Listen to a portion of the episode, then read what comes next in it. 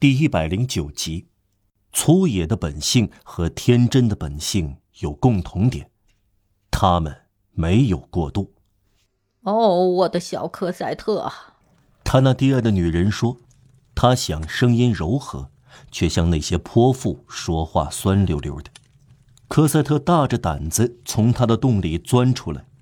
泰纳迪埃的女人用抚爱的神态又说：“这位先生送给你一只布娃娃，拿走吧，它是你的。”科赛特怀着一种恐惧望着这只神奇的布娃娃，他的脸还淌满泪水，但是他的眼睛开始充满快乐的奇异光辉，就像晨光微曦的天空。此刻他感受到的，有点像别人突然对他说。小姑娘，你是法国的王后。他觉得，如果他触到这只布娃娃，从里面就要喷出响雷。在一定程度上，这种感觉是对的，因为他心想，泰纳迪埃的女人会责骂他和打他。但吸引力占了上风，他终于走过去，转向泰纳迪埃的女人，胆怯的。低声说：“我可以拿吗，太太？”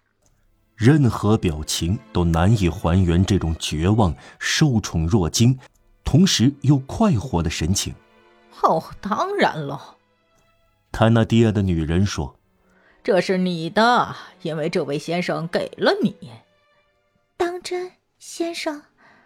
科赛特说：“这是当真？这个贵妇是给我的吗？”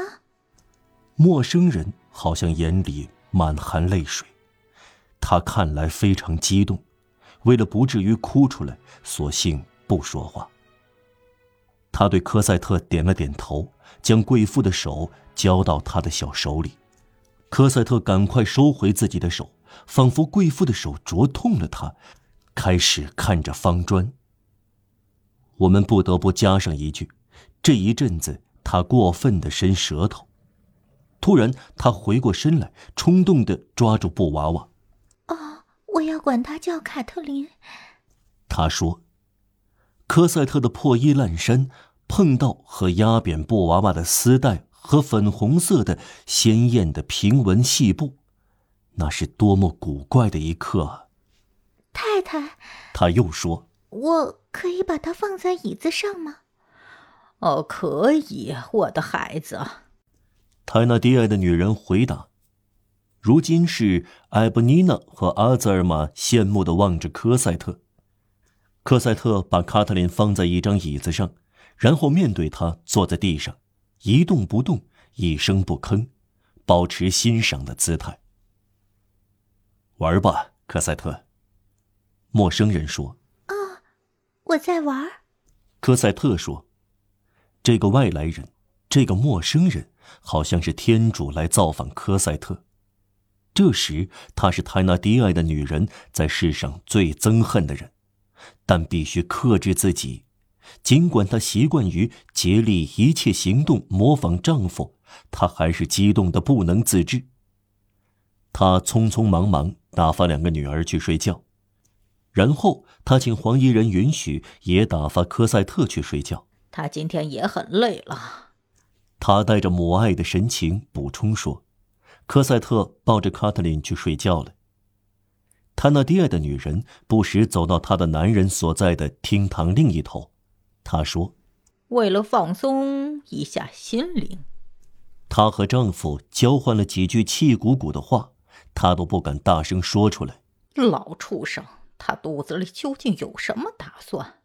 到这里来打扰我们？想让这个小鬼玩，送给他布娃娃，把四十法郎的布娃娃送给一条狗，而给我四十苏，就会送掉这条狗。再进一步，他要称他陛下，就像对贝里公爵夫人说话一样。他有理智吗？这个神秘的老头，他头脑发昏了吧？为什么？简单的很。塔纳迪埃说：“他觉得好玩你呀，小姑娘干活合你胃口，他呢，小姑娘玩合他胃口。这是他的权利。一个旅客只要付钱，爱干什么就让他干什么。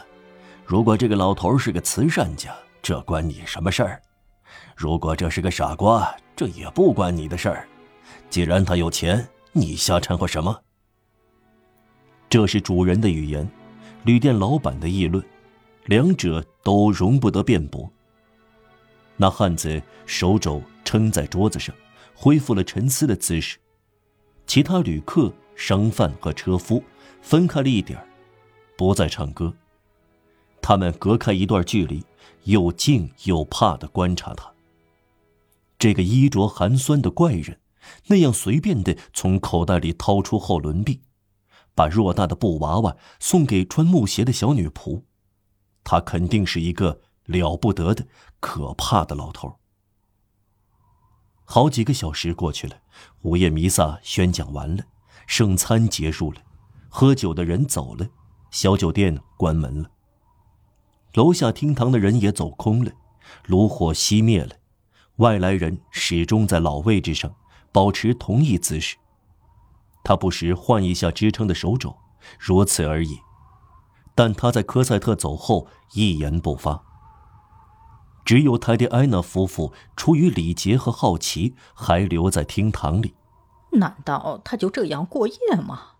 泰纳迪埃的女人咕哝着说：“凌晨两点钟敲响了，她败下阵来，对丈夫说：‘啊，我去睡觉了，你做你愿意做的事吧。’她的丈夫坐在角落的一张桌旁，点燃一支蜡烛，开始看《法国邮报》。一小时就这样过去。”好样的，旅店老板至少看了三遍《法国邮报》，从日期看到印刷者的名字。外来人一动不动。他那低矮动了起来，咳嗽、吐痰、擤鼻涕，把椅子弄得嘎吱响。那汉子一动不动。他睡着了吗？他那低矮心想。那汉子没有睡觉。但什么也不能惊动他。末了，他那低矮脱了帽，慢慢走过去，放大胆子说：“先生不去休息吗？